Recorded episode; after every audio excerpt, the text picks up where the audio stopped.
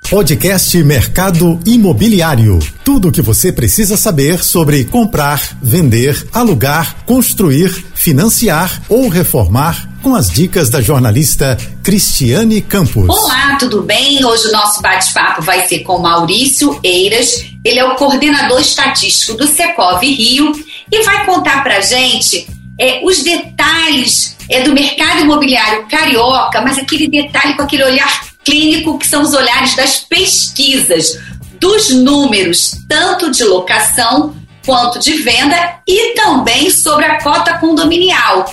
Não é isso, Maurício? Isso mesmo. Boa tarde, muito obrigado pela, pelo convite. Bom, nós que agradecemos. Maurício, conta pra gente como é que é feito, por exemplo, quando a gente chega é, a uma pesquisa, o que você leva em consideração, o que funciona, como é o CEPAI? Que o CEPAI ele é o Centro de Pesquisa, tô certa? E Análise da Informação do Secov Rio, correto? Isso mesmo, né? E vocês alimentam é, várias empresas, vamos dizer assim, o mercado imobiliário em si, tanto o incorporador, o construtor, a administradora e também nós consumidores, como uma orientação, não é isso?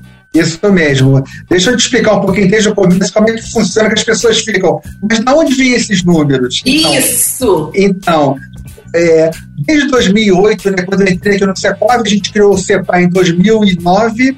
Eu entrei focado numa parte de pesquisa para condomínios com administradoras. Mas o Secov já tinha uma pesquisa que era divulgada no jornal há mais de 15 anos. Eu me interessei. Essa pesquisa é feita por quem aqui no Secov? Não, Maurício essa pesquisa é terceirizada e nós temos 18 bairros. Eu falei, a gente podia fazer muito mais do que isso, com mais bairros e trazer essa pesquisa aqui para dentro do Secov. O que, que nós começamos a montar? Quando começou a surgir os famosos robôs né, de capturas de anúncios, nós começamos a contratar uma empresa para receber os anúncios dos grandes portais, grandes administradoras, grandes imobiliárias. O que a gente recebe hoje? A gente mensalmente recebe uma base com aproximadamente 500 mil imóveis de todo o estado do Rio de Janeiro. E quando eu falo todos os imóveis, você tem residencial, comercial, locação e compra e venda. Então você tem residencial, você tem apartamento, kitnet, casa de rua, casa de condomínio, flat, todo tipo de imóvel. Então a gente recebe essa base de imóveis, essa base de imóveis ela é inserida no nosso BI. Nós temos um BI que faz toda a limpeza dos outliers, né, que a gente, a gente considera outlier ou um valor errado do imóvel, às vezes aparece assim, é, apartamento no Leblon, quatro quartos, 50 mil reais. Mas não existe isso. Então, automaticamente, nós temos uma programação, ele considera um valor mínimo e um valor máximo para cada bairro, isso é excluído, existe toda uma análise. Então, a gente tem um cruzamento hoje de informação, quando você quer saber assim, ah, Maurício, quanto é que está o metro quadrado de venda no Leblon? A gente fala 22 mil reais. Ah, mas o Leblon tem uma parte boa, tem uma parte mais ou menos. Sim. O nosso BI, a gente vai lá e clica, tudo bem. É, é, Leblon, Avenida Delfim Moreira, três quartos, duas vagas de garagem, uma suíte e um tamanho aproximado de 300 metros quadrados. A gente consegue pesquisar aquele imóvel no seu perfil desejado. Então a gente não tem apenas uma média aritmética, nós temos todo um BI que faz a limpeza é, um tratamento estatístico dessa base e, e, te traz um valor mais próximo da realidade do imóvel. Essa base toda, né, como eu te falei no início, a gente tinha 18 imóveis, é, 18 bairros que eram analisados. O que nós temos hoje? A gente consegue analisar o metro quadrado hoje no Rio de Janeiro em mais de 100 bairros da cidade do Rio de Janeiro, e também temos dados para fora da cidade do Rio de Janeiro. Nós é, conseguimos analisar mais de 150 bairros de outros municípios, como Cabo Frio, Niterói, Petrópolis, Teresópolis, tanto residencial como residencial, tanto para venda quanto para locação. E daí a gente pega um dado, que é o valor do imóvel, e nós pegamos 400 mil imóveis, 500 mil imóveis, transformamos esse dado em informação essa informação gera conhecimento. De que maneira?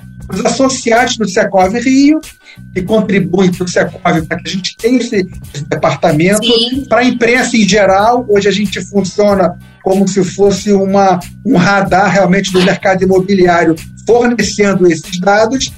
E uma coisa muito interessante que a gente começou a ser procurado pelas construtoras. E devido né, à mudança na lei trabalhista que o Sacov passou, nós tivemos uma queda muito grande de receita, nós não poderíamos mais passar essas informações como eram passadas. E eles não podiam entrar como associados do Secov, porque eles não são representantes da nossa base. Né? O Secov Rio representa administradoras, imobiliárias e condomínios de todo o estado do Rio de Janeiro. O que nós tivemos que fazer? Nós criamos uma categoria chamada Data Secov, onde as construtoras conseguiram fazer uma assinatura. Hoje nós temos grandes administradoras, grandes construtoras associadas à Data Secov para receber esses dados mensais e auxiliarem eles na, na tomada de decisões. Poxa, ó, parabéns, né? Porque realmente é assim, vocês têm aquele. É um panorama que a gente está acostumado a receber no início do ano, né? Que vocês fazem um evento para fazer essa divulgação desse, desse panorama do que está acontecendo no mercado que é um, vocês são um termômetro, a, a pesquisa de vocês, né? É um termômetro para o mercado e faz com que também vocês tenham os cenários, não é isso? Cenário da Barra da Tijuca, cenário da Zona Sul que vocês fizeram recentemente. Qual vai ser o próximo cenário? Então, nós vamos lançar agora em novembro o cenário da Zona Norte. Deve ser, é, deve ser 29 de novembro e, e, vai ser no Sesc da Tijuca. Mas você lembrou muito bem, né? A gente tem o panorama no início do ano que a gente fala de toda a cidade do Rio de Janeiro. Até 2015, 2016, isso era um evento voltado apenas para os associados do Secov. Como o mercado ficou muito grande a gente começou a expandir muitos indicadores, nós, é, nós começamos a ter palestrantes como presidente do Sinduscom, presidente da ADM, é, é, superintendente da ABCIP de São Paulo, Caixa Econômica Federal, começaram a participar dos nossos eventos porque viram a possibilidade da gente agrupar não só os dados do Secov, o Secov trabalha com os dados de imóveis ofertados, que a gente chama de imóveis secundários, são os imóveis usados que estão no mercado. Sim, era isso que eu ia te perguntar. Desculpa te isso. interromper, eu ia te perguntar justamente para esclarecer, né? Que são os imóveis que a gente chama de usado, né? Não é Isso, aquele da gente... planta, não é o que é lançado, esse não. E não, a gente não faz análise de imóveis, lançamentos ou imóveis na planta. Por isso que nós chamamos, hoje nós temos, inclusive os cenários que nós fizemos é, no início do mês, que foi Zona Central, a gente chamou o, o pessoal da Curi, porque eles estão construindo muito aqui no centro. Sim. Fizemos a Barra da Tijuca em julho, chamamos o CEO da Patrimar, porque eles estão construindo muito na Barra da Tijuca e vão construir agora ali do lado do Rio 2. Isso. E nós fizemos nós fizemos o da Zona Sul na semana passada e chamamos o diretor de incorporação da, da Gafisa, que também eles, eles constroem muito ali na, na Zona Sul. Então a gente quer sempre integrar toda a cadeia dessa parte imobiliária, desde, desde a construção, depois de ficar pronto, vende e o Secov, as administradoras administram né, esses imóveis depois deles prontos. E aí vamos lá. Pergunta que não quer calar. Se a pessoa. Tá, a gente já falou um pouquinho do, do construtor, do incorporador, né, da administradora. E quem está procurando um imóvel pode também ter acesso às pesquisas de, de alguma forma para poder ter aquela base, porque vocês também têm um outro levantamento é, que eu queria que você falasse um pouquinho também. É tanta coisa.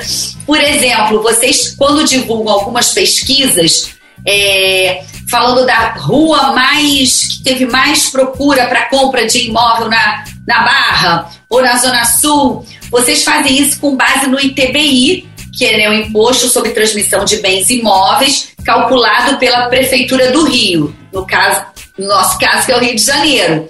Então, quer dizer, não tem erro, né? Porque você faz em cima de um dado do que a pessoa pagou aquele imposto, não é isso?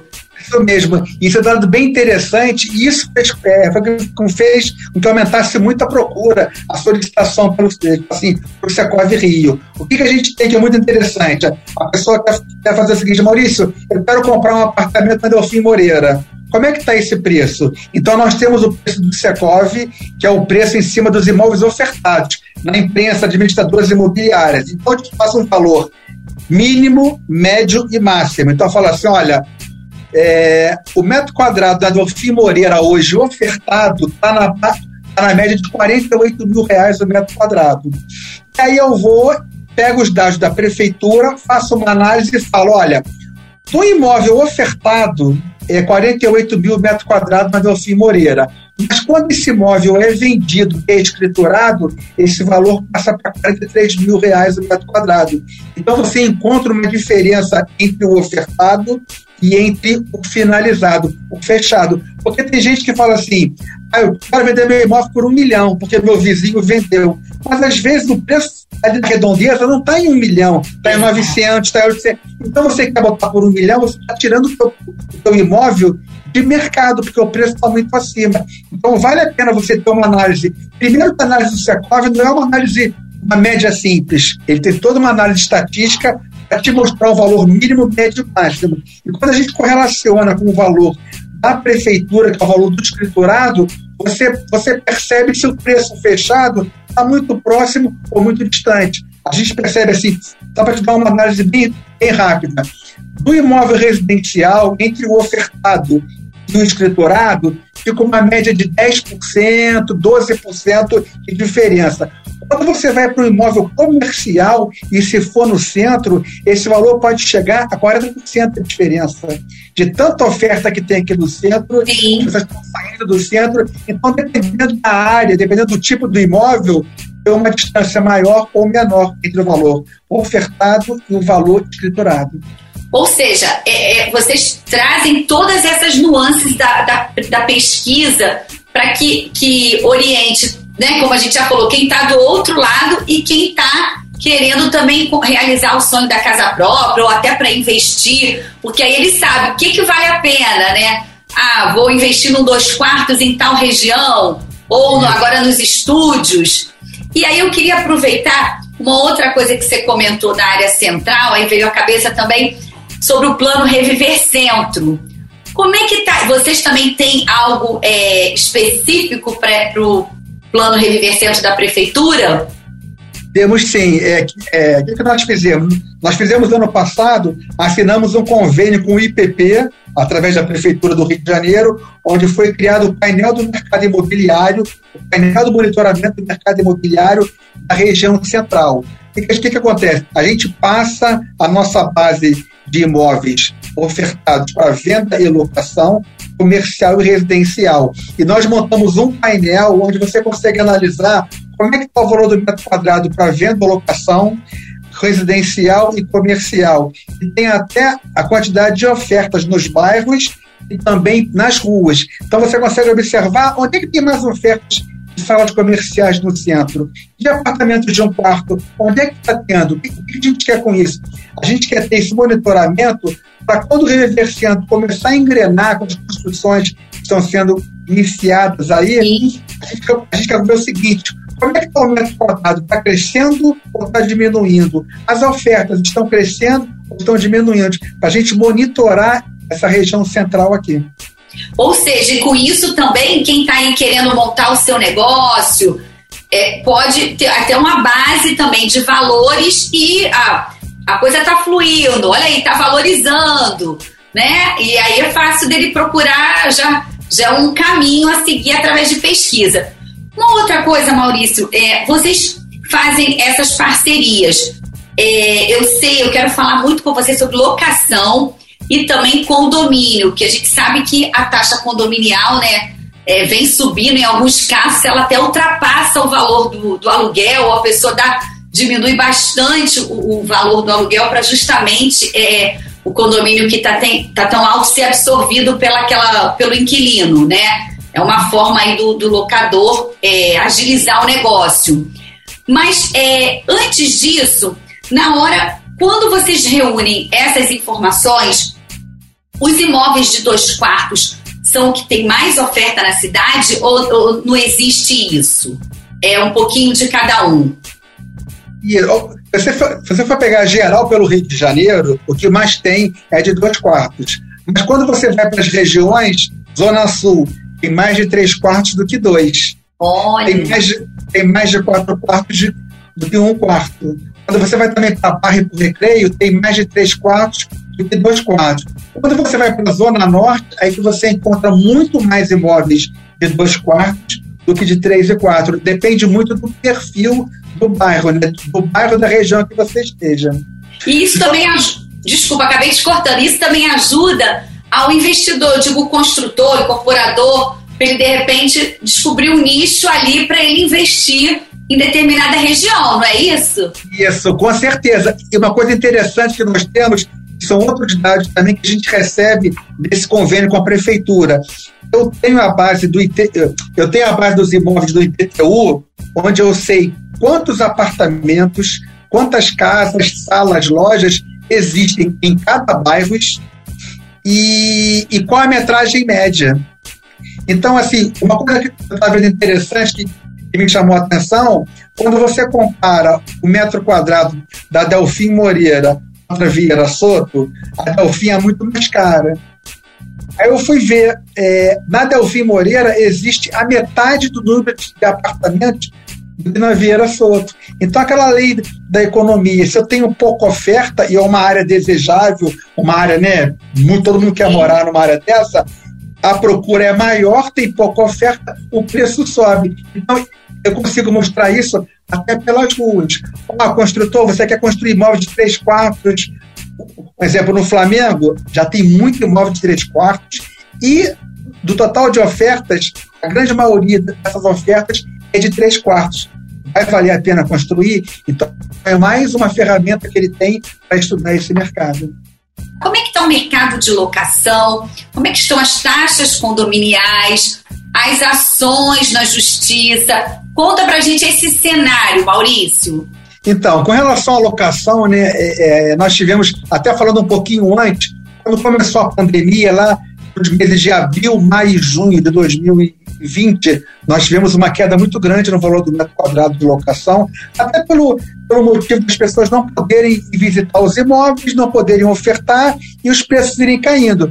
Nós tivemos depois um crescimento muito legal até meados de 2021. Tivemos uma queda aí devido à inflação alta do GPM, né? então nessa renovação estava muito complicado. E agora, nos últimos seis meses, o mercado de locação está vivendo um bom momento, principalmente em algumas regiões, regiões específicas.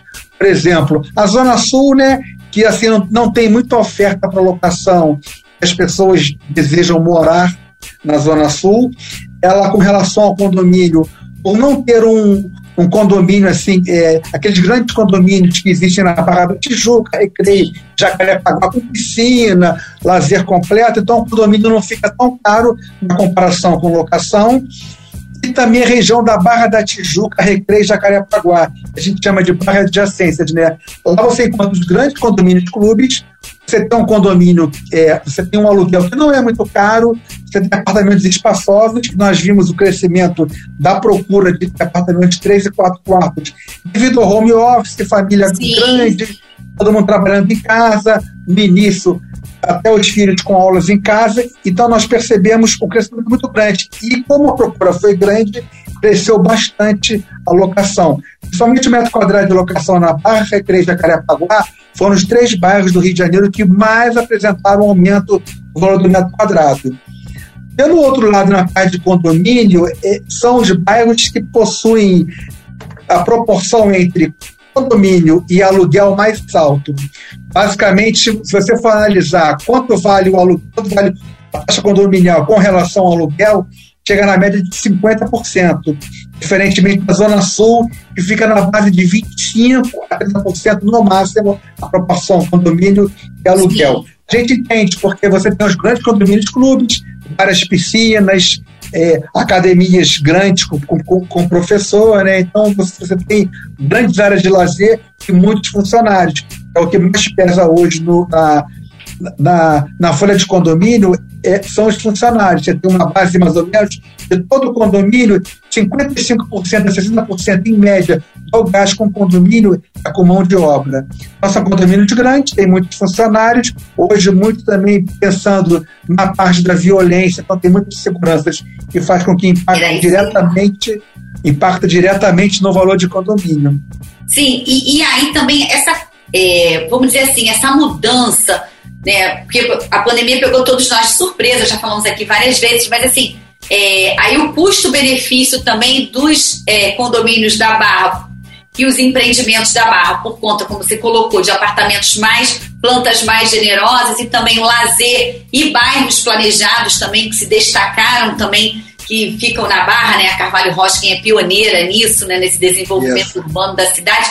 Então virou, assim, uma ótima oportunidade. E com isso também, como você colocou, disparou um pouquinho, vamos dizer assim, a locação, né? Então, quem é, investiu em imóveis para alugar nessa região, é, vamos dizer assim, ficou feliz, né? Porque conseguiu é, recuperar, enfim. É, é, mais ou menos por aí ou a minha leitura está errada? Não, é isso mesmo. Eu posso até dar um exemplo, né? Vamos dizer, eu moro no Rio 2. Então, assim, é, no prédio que eu moro, quando, é, é, quando tem algum imóvel que fica disponível para locação, ele não fica dois dias vazio.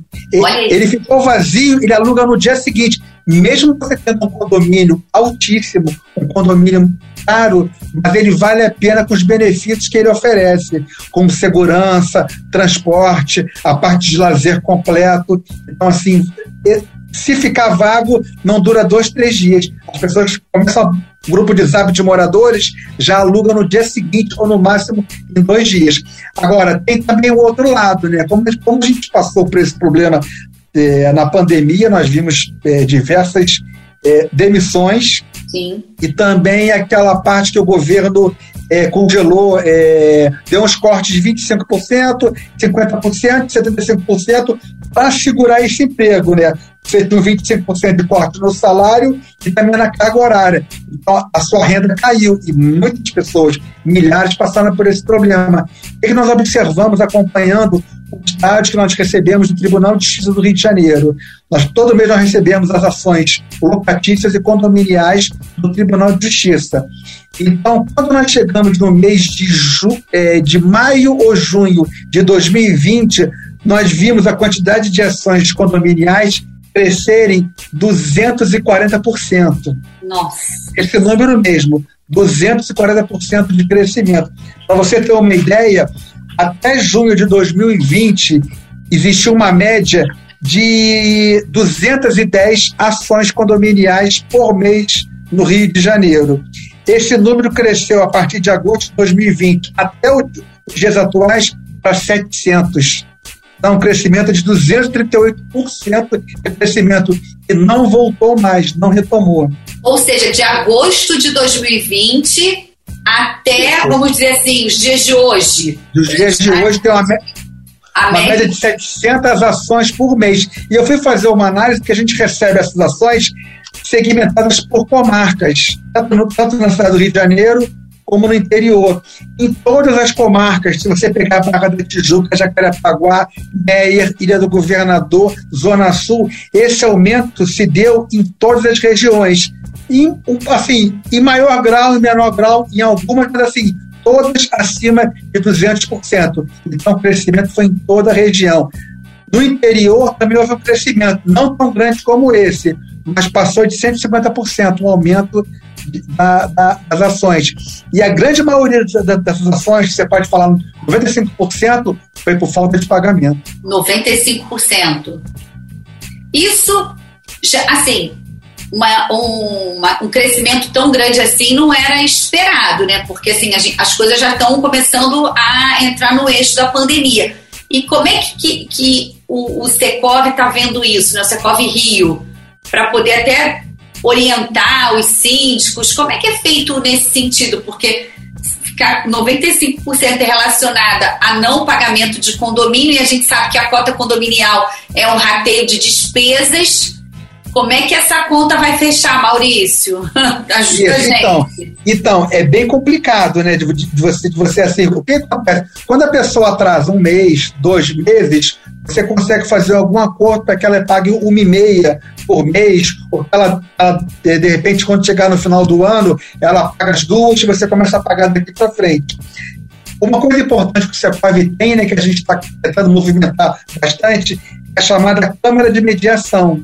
Essa Câmara de Mediação, ao invés de você ter que ir para a Justiça, é, que demora muito mais, que você tem um custo muito alto, a Câmara de Mediação de Secov, você consegue trazer o síndico, você consegue trazer o, o, o morador que está inadimplente, você consegue fazer uma conversa, assinar um contrato, registrar esse contrato com que ele pague pague uma e meia por mês, ou pague duas nesse mês, e outra vez ele paga uma, alguma coisa possa ser feito para minimizar, né?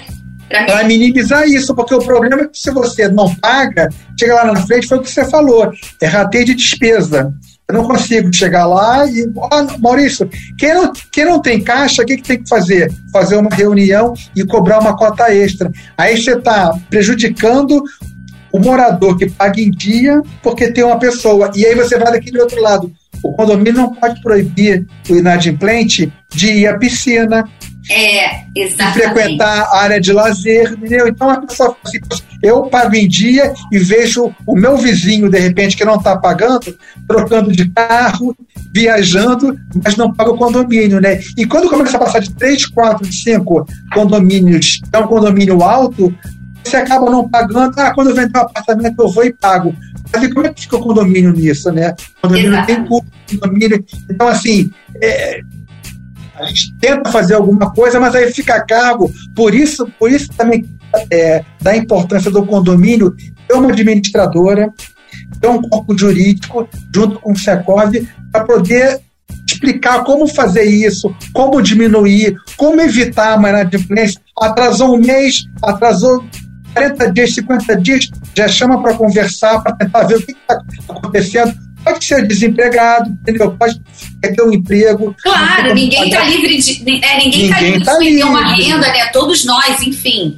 Né? Então, assim, o principal, principal ponto é, é o síndico e o condomínio se adiantar para tentar que não, é, não tentar deixar virar dois, três, quatro meses sem pagar. E depois que vira esse tempo todo, dependendo do valor do condomínio, 1.500, 2.000, o cara devendo 10 mil, então o que, que ele vai fazer? Imagina, um, comida? Um, exato, um devendo 10, o outro 5. Como é que o síndico administra, né, junto com a administradora, essa equação? Fica realmente inviável. Fica inviável. Assim, tem aquela parte também do, daquela pessoa que paga que é o famoso, a famosa impontualidade. Mas do jeito que você está colocando, no caso a impontualidade, ele não paga. Geralmente o condomínio vence até dia 10, não é isso? isso. E aí ele paga um pouco depois.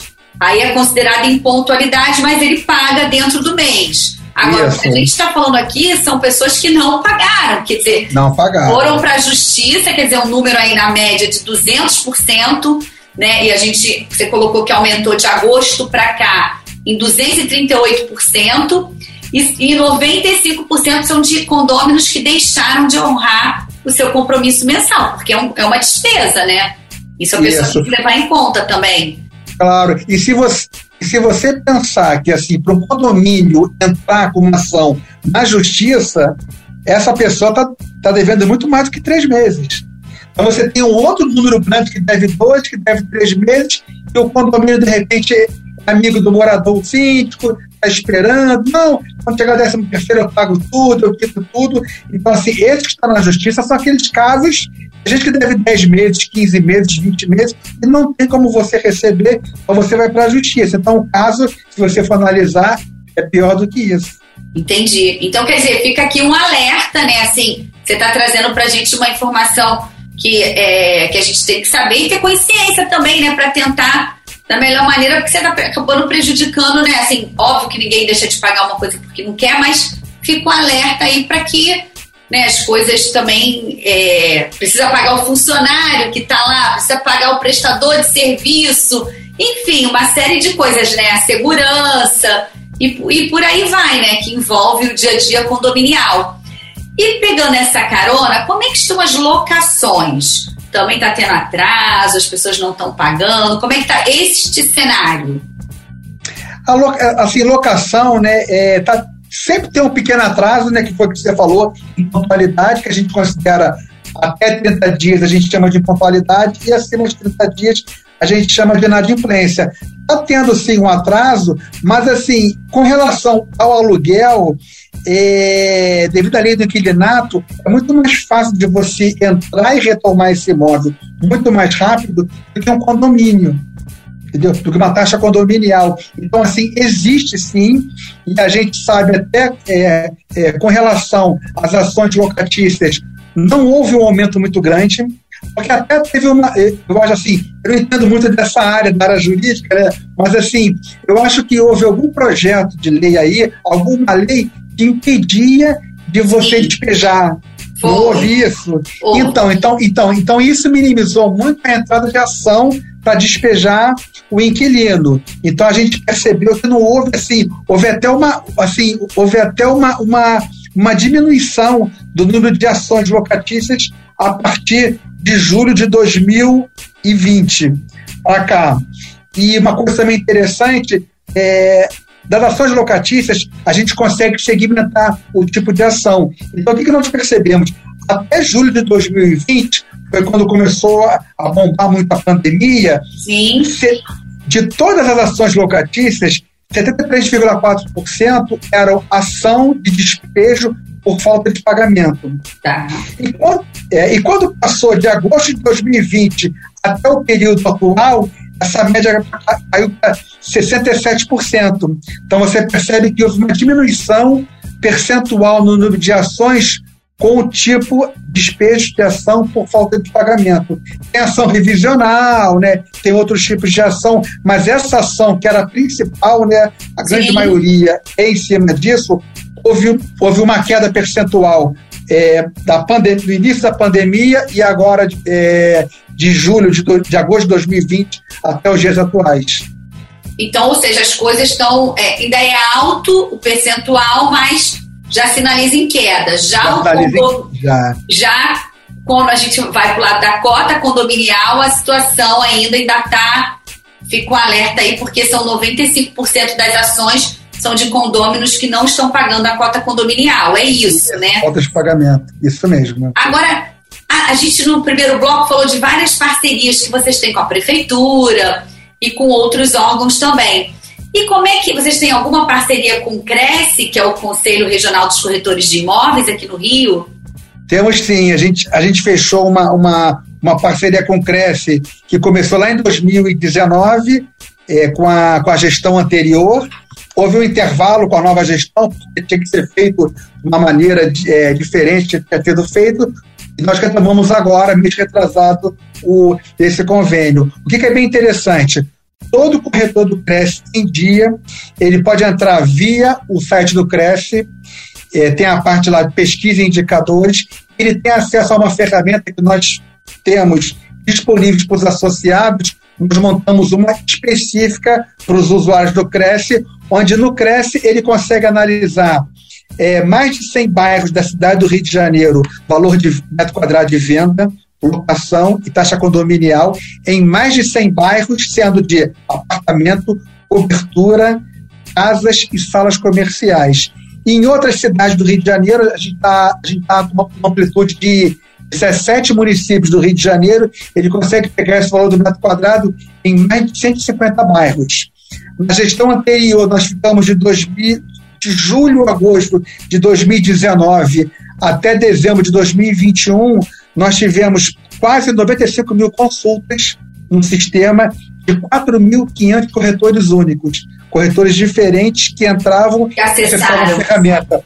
É, e agora essa ferramenta voltou, nós, é, nós, fizemos um novo contrato com a nova direção, é, já foi assinado, já subiu o sistema já e já está online desde final de final de julho ou começo de agosto e começou a vigorar. Então, todo corretor em dia com o Cresce, é só entrar no site do Cresce, vai ter lá de 15 indicadores, ele vai solicitar o número do Cresce, os últimos cinco dígitos do, do CPF, ele faz uma verificação para ver se o corretor está em dia, o corretor pode analisar esse metro quadrado de forma ilimitada e gratuita para ele. Ou seja, mais uma ferramenta de trabalho né, para um profissional que ajuda a realizar tantos sonhos, né? E, a pessoa também a investir Maurício, a gente está chegando no finalzinho, eu queria te fazer uma pergunta. Qual é o bairro, assim, mais valorizado e o que é menos valorizado de acordo com a última pesquisa de vocês? É, quando a gente fala de bairro mais valorizado, né, a gente vai direto para Ipanema e Leblon, não tem como ser diferente, o Leblon um pouco na frente, é, foi o que eu falei, se você pegar o valor médio é, do metro quadrado para venda em Ipanema hoje está em 22, do Leblon está em 22 mil reais o metro quadrado em todo o bairro do Leblon. Mas quando você pega Delfim Moreira, esse metro quadrado está 48 mil, mais do que o dobro. A mesma coisa para Ipanema. Se você pegar Ipanema como um todo, o metro quadrado geral residencial está na base de 20 mil, 21 mil metros quadrados. E quando você vai para a Orla, esse valor vai a 39 mil, 40 mil reais. É, mais valorizado Aí você vai para os bairros da Zona Oeste, você, você pega o Bangu, vai pegar 3.500 metros quadrados, mas está tendo uma procura grande, né? É, vários investimentos, várias construções foram realizadas Bangu e Campo Grande, então assim... É, é Equilibra, é, né? Acaba que... Isso, assim, não é, não é dizer que ele é mais valorizado, ele tem um valor do metro quadrado muito inferior ao valor da, da quando a gente compara é, a Zona Sul e Barra, e Barra da Tijuca, Recreio, esses locais. Entendi. Barra, Recreio e Jacarepaguá estão sempre na frente das pesquisas. Não é isso? Assim, é, com relação aos bairros que mais se compra imóvel é, pelo, pelo ITBI, não é isso?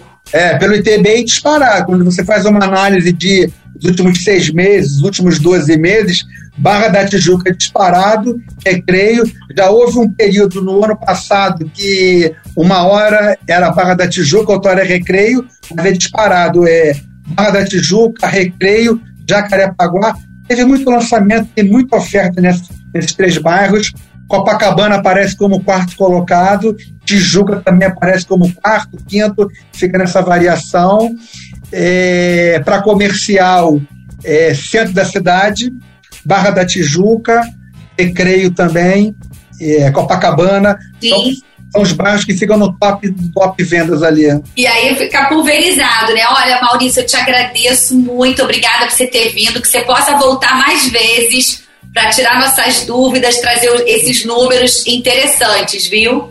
Com certeza. Conta comigo sempre. Muito obrigado aí. Obrigada a você. Bom, ficamos por aqui. Espero que vocês tenham gostado e continue nos acompanhando. Tchau, tchau. Você ouviu o podcast Mercado Imobiliário.